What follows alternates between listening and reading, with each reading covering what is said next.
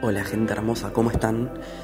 Bienvenidos a un nuevo capítulo de este podcast donde vamos a charlar un poco sobre la temporada de Scorpio, que es la que acaba de arrancar.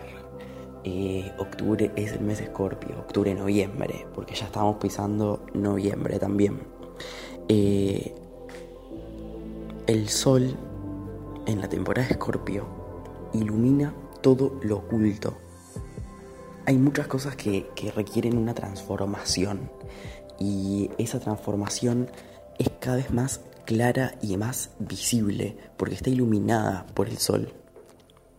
El mes Escorpio eh, es un mes de procesos en general, porque Escorpio trata un poco de eso.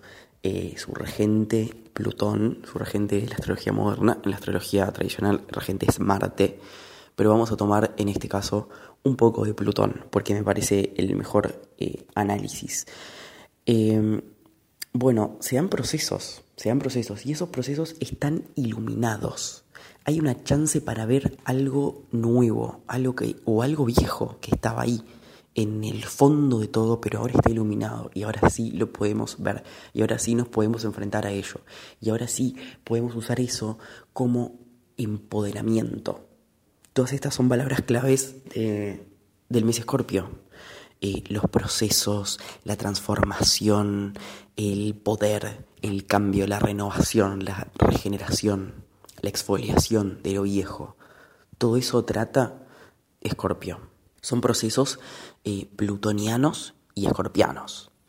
Eh, y bueno, en todo este proceso hay algo que necesitamos dejar morir o algo que tenemos que entender que ya murió. ¿Qué es lo que tengo que dejar morir en mí? Eso que, necesito transformar. Esto es como si fuese eh, un compost. Vieron que en el compost ponemos todo eso que creemos que ya nos sirve más. Y eso se convierte en otra cosa más poderosa. En tierra nueva, fértil, llena de nutrientes. Eso, de eso se trata un poco todo este, este proceso de, temporada de Escorpio. De que hay que empezar a armar ese compost, hay que ver qué tiramos ahí para que pueda finalmente transformarse todo eso y no nos quede ahí adentro, en un lugar eh, recóndito, en un lugar de miedo. Y creo que necesitamos em, conocer todas esas miserias que tenemos adentro para poder finalmente hacerles frente para perderles el miedo.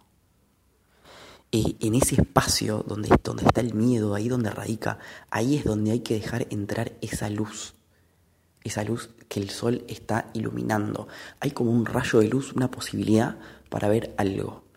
Y tal vez es un buen, buen momento para enfrentarnos a todos nuestros demonios, para ver con claridad eso que nos da tanto miedo y poder mirarlos finalmente a la cara y poder transformar eso y poder empoderarnos. Una vez que, todo eso esté iluminado, vamos a poder verle realmente la cara, el tamaño, la forma y el color a todos esos demonios que nos dan miedo. Pero mientras tanto, mientras nosotros los dejemos ahí, en lo profundo, en lo oculto, en lo inconsciente, no haber posibilidad para que eso pueda transformarse. Tenemos el 31 de octubre la luna llena en Tauro. La luna llena en Tauro es la luna llena del mes Escorpio. Eh, es la segunda luna llena que vamos a tener en octubre. Una ya la tuvimos al principio y esta es la segunda, con lo cual, bueno, se, se consolidan muchas cosas. O sea, se consolida el final de muchas cosas. Porque la luna llena es eso, es el fin de un ciclo emocional que ya habíamos abierto. ¿Con, ¿Con, respecto a qué es este fin emocional? Con respecto a todas las cuestiones taurinas con respecto a el valor, por ejemplo, con respecto a los recursos, con respecto a todo lo venusino, que es cómo disfrutamos de las cosas. Y Venus está en Libra en este momento, porque para ver qué onda la luna hay que ver el regente de esta luna llena. Y el regente de esta luna llena es eh, Venus, que es el regente de Tauro. Entonces, Venus está en Libra. Una Venus en Libra eh, está en su casa, está exaltada. Porque Venus también es el regente de Libra, o sea, es el regente de los dos. de Tauro y de Libra. Con lo cual está bastante bien aspectada, entre comillas, eh, esta luna llena en cuanto a la regencia.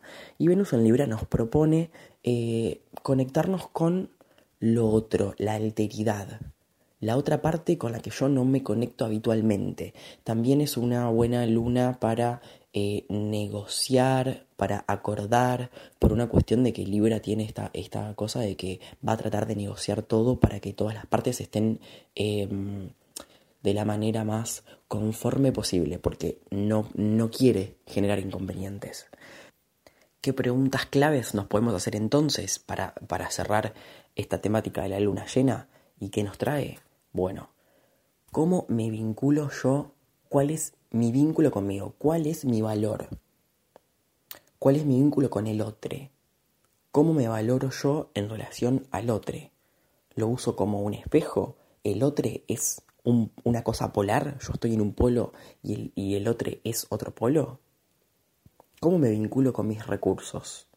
Mis recursos eh, materiales, mis recursos personales, todos tenemos un montón de recursos adentro. Nuestra personalidad es un recurso, nuestra energía es un recurso.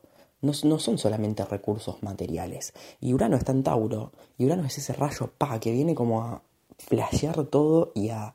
Eh, es disruptivo. Entonces, ahí Urano está proponiendo una innovación en cómo vos te vinculas con tus propios recursos. La luna representa nuestras necesidades emocionales.